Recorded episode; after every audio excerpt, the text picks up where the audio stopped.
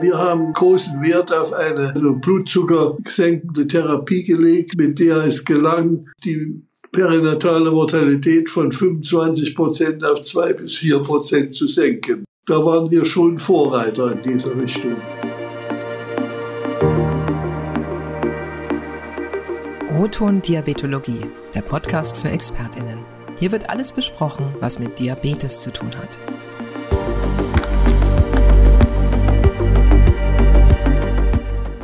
Herzlich willkommen, liebe Zuhörerinnen und Zuhörer. Mein Name ist Günter Nuber. Ich bin genau wie mein Kollege Jochen Schlabing Medizinredakteur der Matrix Group in Wiesbaden. Hallo Jochen. Hallo Günther, hallo liebe Zuhörerinnen und Zuhörer. Besonders angetan hat es uns beiden seit Jahrzehnten die Diabetologie. Gegen unseren Gast sind wir aber Grünschnäbel. Wenn Sie bei uns bleiben, hören Sie heute Meilensteine eines atemberaubenden Ärztelebens sowie eines einzigartigen Wirkstoffes.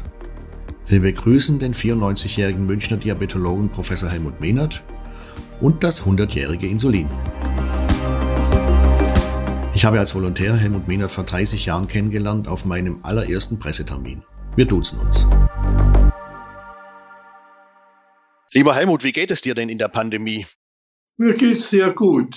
Herr Professor Mehnert, auch von, von meiner Seite herzlich willkommen. Ähm, ich habe eine Frage. Also noch vor zwei Jahren, noch vor der Pandemie, äh, der Corona-Pandemie, haben Sie auf großen Diabeteskongressen gesprochen über das Wundermittel Insulin. Was ist für Sie das größte Insulinwunder? Das größte Wunder ist sicher die Entdeckung des Insulins 1921 durch Benting und Best die es äh, schafften, das Insulin in eine Form zu bringen, die äh, Patienten gespritzt werden konnten und die dadurch an einem lebenswerten Leben erhalten blieben. Helmut, du erzählst ja immer wieder schöne Geschichten zum Thema Insulin, einfach aus deinem Leben, Dinge, die du auch selbst erlebt hast. Welches ist denn eine deiner Lieblingsgeschichten oder gar deine liebste Insulingeschichte? Ja, da muss ich sagen, habe ich eigentlich keine besondere Vorliebe für irgendetwas gehabt. Also ich würde sagen, das Insulin war immer mein Wegbegleiter und es ist ja so, dass es äh, jetzt auch an, bei vielen Typ-2-Patienten gespritzt wird, die ein sehr langes Leben führen und bei denen die körpereigene Insulinsekretion nachlässt und die dann Insulin brauchen. Das ist für mich eigentlich das Wichtigste die wichtigste Erkenntnis gewesen. Ich möchte noch mal auf Ihre Anfänge kommen. Und zwar, wie genau sind Sie denn zur Medizin gekommen und dann auch zur Diabetologie? War das Zufall? Es war so, dass mein Vater ein sehr guter Internist in Leipzig war, der mir ein Vorbild war, ebenso wie in der Lagerhaft der Professor Keller aus Leipzig, der äh, mir das Leben rettete, indem er mir Möglichkeiten besorgte, dass ich mich besser ernähren konnte. Und die beiden waren vor allem meine Vorbilder. Später war es dann der Jocelyn und der Alexander Marble von der Jocelyn Klinik. Die Insulingeschichte um das Jahr 1922, also genau vor 100 Jahren und natürlich auch früher, lieber Helmut, ist ja auch vor allem eine Geschichte des Typ-1-Diabetes. War das auch noch so, als du selbst begonnen hast, Menschen mit Diabetes zu behandeln? Ja, man muss sagen, das war äh, immer schon ganz entscheidend wichtig, dass Typ-1-Patienten sofort Insulin brauchten. Und äh, das haben wir ja jetzt mit sehr guten Insulinen zur Verfügung, vor allem auch den Analoga, die äh, die Insulinwirkung noch verbessert haben. Im Jahr 1957 bist du dann nach Amerika, wenn ich es richtig weiß. Dort behandelte ja der berühmte Professor Jocelyn Patienten mit Diabetes längst ganz anders. Ich sag mal, er behandelte sie so auf Augenhöhe schon vor 50, 60 Jahren. Wie war denn deine Begegnung damals mit ihm? Ja, Jocelyn war ja ein großer Freund der Deutschen. Er selbst hatte ja die Diabetologie äh, bei Naunyn in Deutschland äh, kennen und schätzen gelernt und hat dann Tausende von Diabetikern behandelt an seiner Klinik. Und er war für mich ein großes Vorbild und war mir sehr zugetan und hat mich sehr gefördert. Weißt du denn, gibt es eigentlich eine Begegnung Jocelyn äh, Benting? Hat der eigentlich den Insulinentdecker höchst selbst noch kennengelernt? Hat er davon erzählt? Ja, er war vor allem, äh, Benting starb ja relativ früh bei einem Flugzeugunglück und äh, Best war dann der große Freund von Jocelyn und das war sein Charlie, den er immer sehr verehrt hat. Du hast Charles Best aber nicht kennengelernt. Ich habe ihn einmal erlebt bei einer Fortbildung, bei der auch der Kasel, der äh, Entdecker des Kaselferments, Nobelpreisträger, äh, mit zugegen war. Herr Professor Mehnert, ähm, Herrn Jocelyn wird zugeschrieben, äh, sinngemäß gesagt zu haben, jeder Mensch mit Diabetes soll sein eigener Arzt werden. Ähm, aus Ihrer Sicht, wie ist das und wann wurde das in Deutschland aufgegriffen? es war in Deutschland schon Katsch in Greifswald, der äh, die Schulung von Diabetikern vorantrieb. Und ich bin dann äh, an der Jocelyn Klinik gewesen und habe die Schulungsmöglichkeiten ausgebaut und dann nach Deutschland mitgebracht. Lieber Helmut, ich kenne Leserbriefe von Frauen mit Typ 1 Diabetes, die sich heute noch aufs Herzlichste bedanken für die Begleitung durch die Schwangerschaft, ähm, die Mutter und Kind gesund haben bleiben lassen in der Schwangerschaft, bei der Geburt. Und das war ja damals keineswegs selbstverständlich. Und du hast sie damals begleitet. Du und dein Team in München. Warst du denn mutiger als andere Diabetes-Teams damals? Naja, wir haben von vornherein äh, großen Wert auf eine Hand, Blut und Hand, also Blutzucker gesenkende Therapie gelegt mit der es gelang, die Frauen äh, zu behandeln und die perinatale Mortalität von 25 Prozent auf zwei bis vier Prozent zu senken. Da waren wir schon Vorreiter in dieser Richtung. Sagenhaft. Weißt du in etwa, wie viele Schwangerschaften ihr damals betreut habt schon? Es waren mehrere hundert. Wahnsinn. Und dein Münchner Krankenhausteam, das hat zum Beispiel für dich und deine menschliche Art ein richtiges Eigenschaftswort erfunden, also eine Kreation sozusagen. Die nächste Frage, die kommt also nicht von uns, sondern die kommt aus deinem damaligen Team. Wir spielen sie ein von Frau Professor Annette Gabriele Ziegler. Lieber Helmut, du konntest Kollegen und Mitarbeiter begeistern, überzeugen, lenken, eben mähnern, wie wir es bezeichnet haben. Was war denn dein Trick? Wie hast du das gemacht? Ja, ich glaube, wichtig war, dass man stets mit den Mitarbeitern auf Augenhöhe äh, sich beschäftigte und dass man eben wirklich anständig umging und ihnen half, entsprechend beruflich Fortschritte zu machen. Mähnern ein eigenes Eigenschaftswort, das ist schon eine Sache, die natürlich sich wunderbar anhört. Das ist natürlich, da kann man großen Respekt vorhaben. Das finde ich auch, Herr Professor Mehnert. Ich mache einen ganz großen Sprung in das Jahr 2021. Und zwar, na, zumindest nach meinem Gefühl, ist in der nationalen Versorgungsleitlinie Typ 2 Diabetes die Insulintherapie sehr weit nach hinten ähm, gerutscht. Heißt es im Umkehrschluss, dass in den letzten Jahren aus Ihrer Sicht in Deutschland vielleicht zu viel Insulin eingesetzt wurde, zu früh damit begonnen wurde? Naja, man muss sagen, dass sicher die Typ-2-Patienten äh, so lange wie es geht mit Ernährungs- und Bewegungstherapie zu behandeln sind. Die sind ja meist übergewichtig und die Gewichtsabnahme äh, bringt hervorragende Ergebnisse.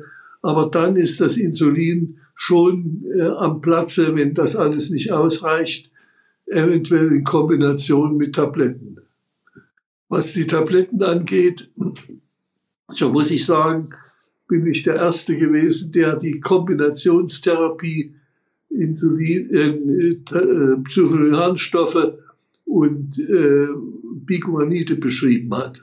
Ja, und, und mittlerweile gibt es ja auch noch einige andere Alternativen mit GLP-1 äh, oder DPP-4. Richtig. Die Gliflozine und die Gliptine haben die Sulfonylharnstoffe weitgehend verdrängt da letztere ja häufig zu Unterzuckerung geführt haben und deshalb weniger gut sind als die genannten Gliptine und Glyphlozine. Vielen Dank. Ich habe jetzt noch mal eine, eine Frage, die ich gerne einspielen würde. Sie stammt von äh, Ihren, Ihrem Kollegen Herrn Professor Reinhard Holl, Kinderexperte und auch großer Datenexperte im, im Feld der Diabetologie. und ähm, ich spiele die Frage jetzt ab. Lieber Herr Professor Mehnert, ich freue mich sehr, dass ich Ihnen eine Frage stellen darf. Ich würde Sie gerne fragen, wie hat sich im Laufe Ihres Berufslebens das Verständnis von Arzt-Patient-Beziehungen geändert? Früher sprach man ja ganz oft vom Laien, heute sprechen wir eher vom Partner. Ja, das ist richtig. Hier hat sich ein grundlegender Wandel angebahnt, insofern als wirklich äh, Arzt und Patient zusammenarbeiten und dass äh, entsprechende äh, Schulungen bewirkt haben, dass der diabetische Patient äh, wirklich äh, hilfreich war, selbst bei der Behandlung mitzuwirken. Helmut, du warst auch äh, Präsident mehrerer Fachgesellschaften, auch internationaler Vereinigungen. Wenn ich es richtig weiß, du hast die äh, deutsche Diabetologie in der Weltgesundheitsorganisation äh, über weit über 20 Jahre vertreten. Du hast auf internationalen Kongressen nicht nur geredet, sondern hast diese auch geleitet. Du hast allerhöchste Auszeichnungen bekommen der deutschen Ärzteschaft zum Beispiel. Worauf bist du denn eigentlich am rückblickend am meisten stolz? Naja, also ich muss sagen, ich habe ja wirklich verschiedene Orden und Auszeichnungen bekommen. Äh, hier interessiert natürlich vor allem die Paracelsus-Medaille der deutschen Ärzteschaft, die höchste Auszeichnung für einen deutschen Arzt. Und dann kommt noch dazu äh, das Bundesverdienstkreuz erster Klasse, der Bayerische Verdienstorden und München leuchtet in Gold. Das ließe sich locker fortsetzen, dann hätten wir aber keine Zeit mehr miteinander zu plaudern, zum Beispiel über Fußball da bist du ja auch ein großer Kenner und das war immer ein Genuss mit dir am Tisch neben der ganzen Diabetologie einfach mal die wichtigen Themen zu besprechen. Wer ist dir also lieber? RB Leipzig, der FC Bayern München oder der TSV 1860 München? Naja, also ich muss sagen, da steht Bayern München ganz im Vordergrund. Auf die halte ich und die sind ja auch Rekordmeister. Und warst du nicht aber auch, ja, das sehe ich genauso natürlich, warst du nicht auch früher mal irgendwie zumindest ein gut informierter Mensch, was den TSV 1860 München angeht? Weißt du, wann die deutsche Meister geworden sind oder waren die noch nie? Doch, die waren deutscher Meister und das war in der Zeit, wo Brunnmeier und Heiß äh, und andere gespielt haben. Und da, damals waren sie sogar besser noch als Bayern München. Sagt der Radi Radenkovic noch was? Natürlich. Das war ein Torwart, der bekannt war für seine Ausflüge ins Feld hinein und der hervorragend war. Und der Sepp Meyer, Sepp Meyer hat ja den Vers geprägt, bin ich Rati, bin ich König, der König ist der Meyer Sepp. Genau, der Radi hat auch ab und zu mit dem Kopf klären müssen dann in der Mittellinie, ja. Ja, genau. ähm, du bist natürlich in Leipzig geboren, ja auch wenn München, ich würde jetzt, ich sage jetzt einfach mal so, deine zweite Heimat geworden ist. Aber was war für, für dich in deiner Geburtsstadt Leipzig? Was war dich für dich dort schöner zu singen wie die Thomaner oder sogar bei ihnen oder mit den Jungs auf dem Fußballplatz? Da gibt es ja auch schöne Schwarz-Weiß-Fotografien von dir. Ja, also das, ich war ja nicht im Thomaner Chor, äh, weil ich kein Alumne war, also nicht im, äh, im Alumnat gewohnt habe. Das wollten meine Eltern nicht und äh, ich habe deshalb äh, da weniger Beziehung dazu gehabt als vor allem zum Sport und Fußball haben wir schon als Buben gerne gespielt. Vielen Dank, Herr Professor Mehnert. Ähm, ich habe jetzt noch mal eine Frage von einem Ihrer Kollegen, dem äh, Kinderexperten Professor Thomas Danne, und die würde ich jetzt gerne einspielen. Lieber Helmut, hier spricht Thomas Danne aus Hannover. Eine Frage. Du sammelst doch Kunst. Welches Bild, was bei dir zu Hause hängt, ist für dich am wichtigsten, das Schönste? Und erklär uns warum. Liebe Grüße. Danke, lieber Thomas. Es ist so, dass ich äh, besonders hänge an äh, einem der verschiedenen Bilder, die meine Frau gemalt hat und äh, die mir besonders viel bedeuten. Die Kunst hat für mich immer eine große Rolle gespielt, die Kultur.